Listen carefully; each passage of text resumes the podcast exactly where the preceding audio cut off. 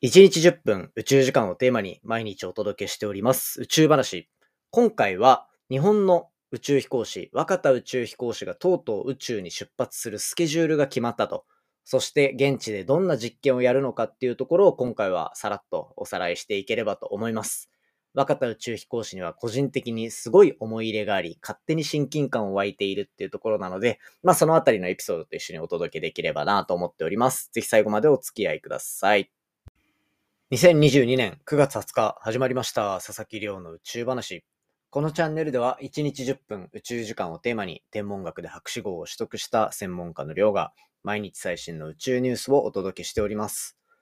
ということで本日でエピソードが714話目を迎えているというところで今回はとうとう若田宇宙飛行士が宇宙に行くぞというお話をしていきたいと思います。こちらですね、先日、まあ、日本の宇宙飛行士としては超有名な若田宇宙飛行士が今回こう宇宙に行くスケジュールが打ち上げのタイミングとかどんなミッションやるかっていうのが発表されていたのでこちらを紹介していこうかなというところです。まあそういうスケジュールが公開されていたっていうところの背景ありつつ、まあ個人的にも若田宇宙飛行士のご活躍にはぜひですね、あ、なんかこう、頑張っていただきたい。なんかすごい上から目線になると嫌なんですけど、まあこう、楽しみにしている一人なので、っていうところがあります。で、なんでかっていうとですね、まあ一つ大きな理由は、僕が博士号を取得した論文、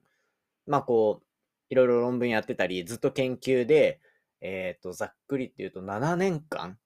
国際宇宙ステーションに搭載されている天文観測機マキシって呼ばれるものがあるんですけど、それの運用とデータ解析っていうのをもうずっとやってたんですね。で、なんと、それを取り付けたのが若田宇宙飛行士だというところで、もう勝手にありがとうございますっていう気持ちで使わせていただいてたっていうご縁があったりとか、まあそれが大きい理由ですね。で、まああとは実は一回会ったことがあるというか、軽くご挨拶だけさせていただいたことがあって、その僕が理研にいた時に JAXA と理研でこう、いろいろこれからまた宇宙開発頑張っていきましょうみたいな会合があった時に同じ会場にいて、で、理研のそんなに大きい会議室でもなかったので、ちょっと、あ、はじめましてぐらいの感じで、まあ、済んだだけなので、特になんかこう、なんでしょう、向こうに認識されてるとかそういうわけじゃないんですけど、まあこうね、一般ピーポーとして勝手に親近感を持っていると いうような感じです。まあそんなのがあったので、まあ今回打ち上げのスケジュールが10月の4日に決まったっていうところになってたので、それが楽しみだなというところで、どんなことを宇宙空間でやるのかっていうお話をしていければなというふうに思っております。でですね、今回、今まあお話ししたんですけど、打ち上げのスケジュール決まりましたというところで、日本時間でいうところの10月4日の、えっ、ー、と、夜中1時45分。なので3日から4日になってすぐのタイミングですね。アメリカの現地のタイミングで言うと、12時45分、3日の12時45分っていうところになっているというような状況になっております。なのでね、ちょっとこの中継をちゃんと見ようとするにはなかなかハードな時間にはなってるっていうところになるんですよ。まあこれしょうがないですよね。東海岸の時間に合わせようとすると、どうしてもこういう時間帯になってしまうというところになっていて、まあそんな状況で、じゃあ、どんなミッションを行っていくのかっていうところのお話ですね。宇宙空間で、まあなんて言うんでしょうね。宇宙飛行士の方って、宇宙空間でなんかこう実作業をするために行くわけですよ。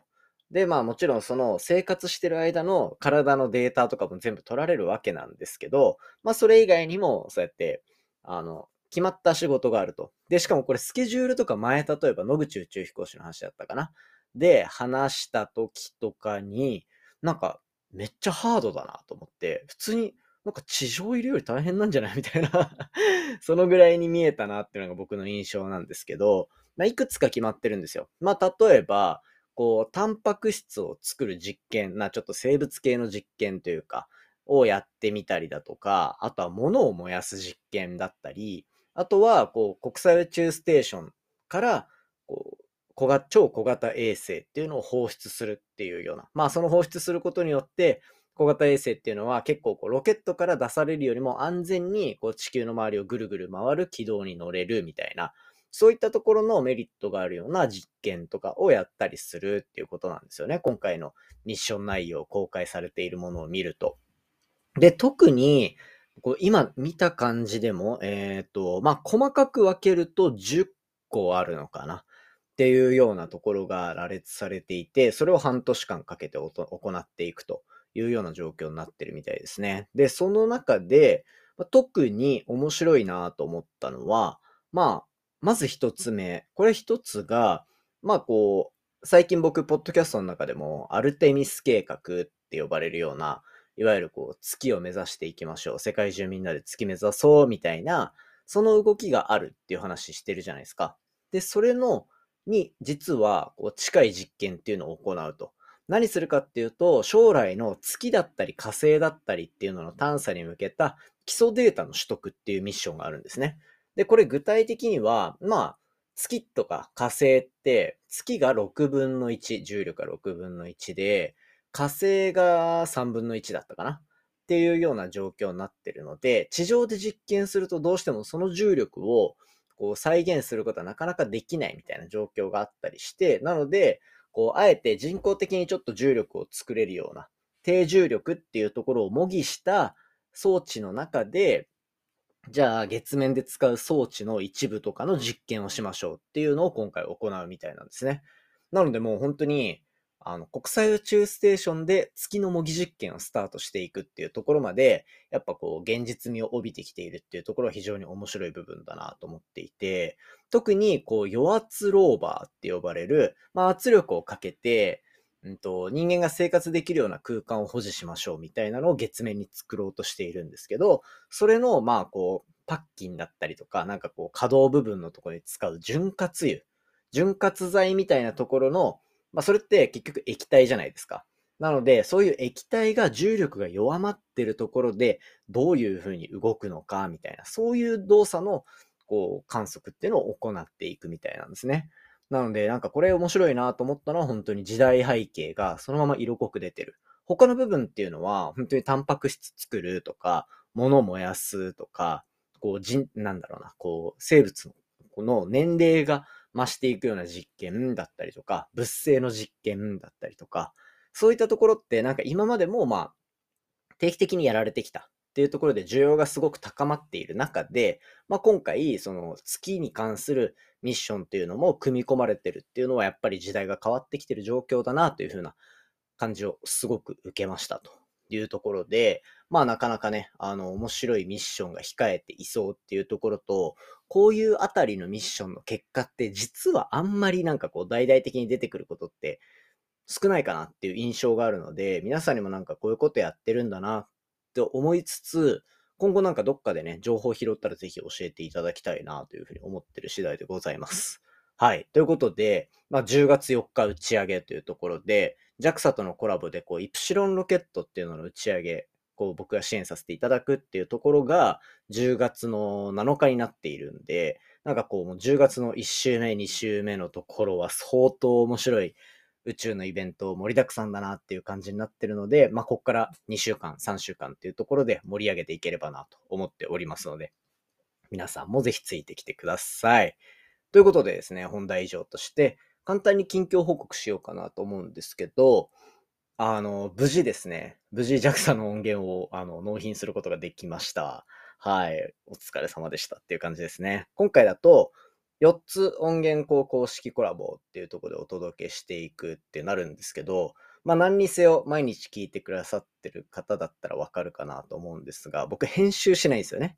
これ全くの編集なしの台本なしみたいな感じで毎日やっているので、まあ編集不慣れなわけですよ。まあ、もちろんこれまでたくさんの方とコラボしてきたので、なんとなく音源の編集だとか、どうやってノイズ消すみたいなのとかはあるんですけど、それってまあ、言うても1週間に1本とか2本とかっていうところを数日間でガッてやったので、なんかすごい編集スキル上がったなっていう のを実感して、なんかこう、ポッドキャストを続けながら、新しくできることが増えたりとか、作業のスピードが上がってるとか、なんかそういうところの進化をな感じれて、めちゃめちゃなんか楽しい数日間だったなっていうところと、完全にもうポッドキャスト漬けになりましたね。けどまあこれはもう本当に、あの、すごいいい機会もらえたなと思って、あと、これよく僕言ってるんですけど、編集ってめっちゃ大事なんですよ。あの、何が大事かって、その聞き応えももちろんあるとは思うんですけど、あの、自分がどういう癖を持って喋ってるかっていうのが、めちゃめちゃ綺麗にわかるんですよね。このタイミングで相づちするかとか、喋り方、もうちょいここギュッとした方がわかりやすいのになとかっていう反省をリアルタイム、リアルタイムじゃないか、にできるっていうところがあるんで、だそういった意味で、ちょっとこの編集を乗り越えて、また喋り方しっかりと考え直せるなっていうところで、これから一段レベルアップした雰囲気を出しつつ、今日の放送を聞いて何も変わってねえじゃんって思うかもしれませんが、まあちょっとずつ変わっていこうかなと思ってます。はい。そんな感じで、あの、無事、皆さんにお祝いしていただき、あの、頑張って収録して編集も終わりましたというところで、まあ、あとは、あの、公開していける来週のタイミング、再来週のタイミング、ぜひ楽しみにしていただけたらと思います。ということで、今回のお話は以上とさせていただきます。今回の話も面白いなと思ったら、お手元の Spotify アプリでフォロー、フォローボタンの横にあるレビュー、ぜひよろしくお願いいたします。あ、そうだ、先日、レビューの件数が250